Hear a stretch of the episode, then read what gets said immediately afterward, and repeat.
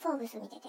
敏感力の方向性を変えませんかっていう話。まあ、ディストピア的な考えばっか持っててもしょうがないでしょって。これまではそれでも通用してたと思うけど、敏感のセンサーの方向性を回避の方向ばかりに向けると、社会全体が落ちていきますって。落ちていきますので、自分の体調が悪くなるような情報は、そればっかり集めるのはやめて、好きな情報とか、または他人が喜ぶであろうものを検索ワードに取り入れて、そちらの方のインプットを多くして、視野を広めてくださいだそうです。視野を広げる早い手取り早い方法は、他人が喜ぶもの、他人に与えたいものを設定ワードにする。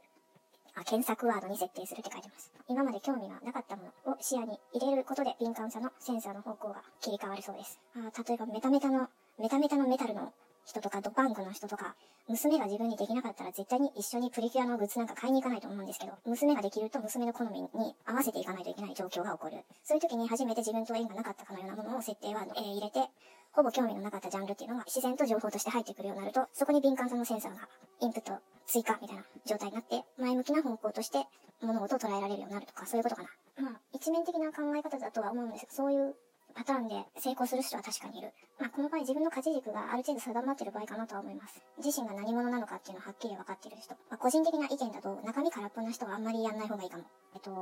まあ、個人的経験からいくと空回りする経えー、確率が高いかな。自分のことがよく分かってない人は他人に奉仕しても空回りする可能性が高いです。他人に奉仕したい場合は自分のことをよく理解してからにした方がいいかなと思います。というわけで私は、えっ、と、奉仕をやめました。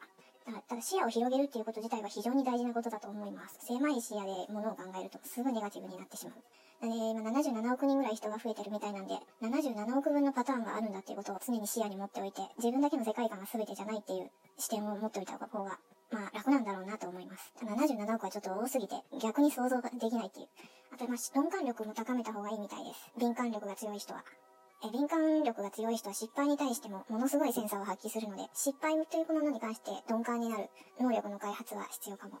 私個人の場合、めちゃめちゃ半数が起きますので、さっきの失敗に関して1時間2時間ずっと考え続けるっていう半数が、え敏感な人は結構いるかもしれない。それはやめた方が確実に良い。体調が悪い、自ら体を病気にさせる要因を自ら作っているっていう悪影響しかないので、そこは良い意味で、あの、すぐ忘れる人を見習った方がいいかもしれない。見方によってはアホなのかなって思っちゃうぐらいすぐ忘れる人がいるんですけど、いると思うんですけど、そういう人は実はめちゃめちゃ生きるのが、生きるのが上手い人なんだなって思います。で、そのネガティブ関連からホラーを好む人はどんな人かっていうのを見てて、ホラーを好む人はどんな人か、大体イメージはついてたけど、やっぱそうだったなっていう、えー、恐怖の構造っていうものを書いた著者さんによりますと、ホラー好きは人生に絶望しててめっちゃストレスを抱えてて、現状に不満しかない人だそうです。ホラーあんまり好きじゃない人はその逆で、まあ大体大丈夫。生活に不満はなくて、むしろそういうホラーを見ることによって生活が台無しになってしまうっていう、まあそういう、まあ剣を持つ人もいるかもしれない。っていうぐらい自分の人生を基本的には肯定している人はあんまりホラーに興味がないみたいです。まあ、これも一面的かもしれないけど、そういう傾向はちょっとあるかもしれない。私、めちゃめちゃエクソシストが好きなんですけど、あれはどういう精神状態なのかっていうと、あ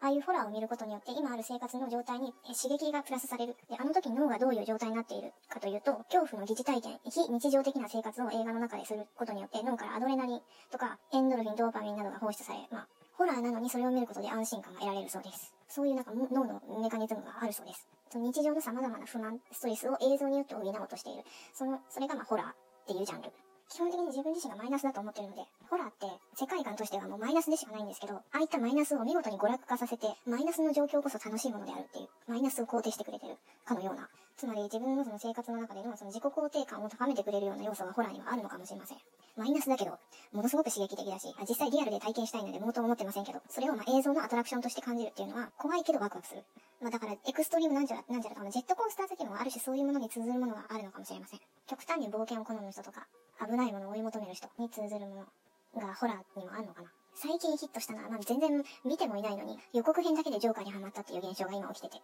映画見に行こうか見に行く前かっていう。アナベルもいいなと思ったんですけど、結局見に行かなくて。でもジョーカーは面白そうかな。現、格差社会のシンボルとも言える映画なんじゃないかなと思います。ホラーは好きだけど、スプラッターはちょっと苦手かなっていう。で、あと、別にその、平穏な映画が嫌いってわけでもなくて、うん、あ、そうだ、まとめてあったその、ホラー好きの心理10個、そのまま読んでみると、1、刺激的なことに飢えている2、ストレス型の生活を送っている3、うまく恋ができない人、4、安心していたい人、5、現実の状況と向き合いたくない、逃げ出したい人、6、好奇心に溢れた人、7、作品に対して感情移入をしない人、8、サディスト的な要素を持つ人、9、マゾマゾヒスト的な要素を持つ人、10、ファンタジーや幻想的なものが好きな人、だそうです。まあ、そう思うと、ネガティブ思考でも別にいいんじゃないかなって。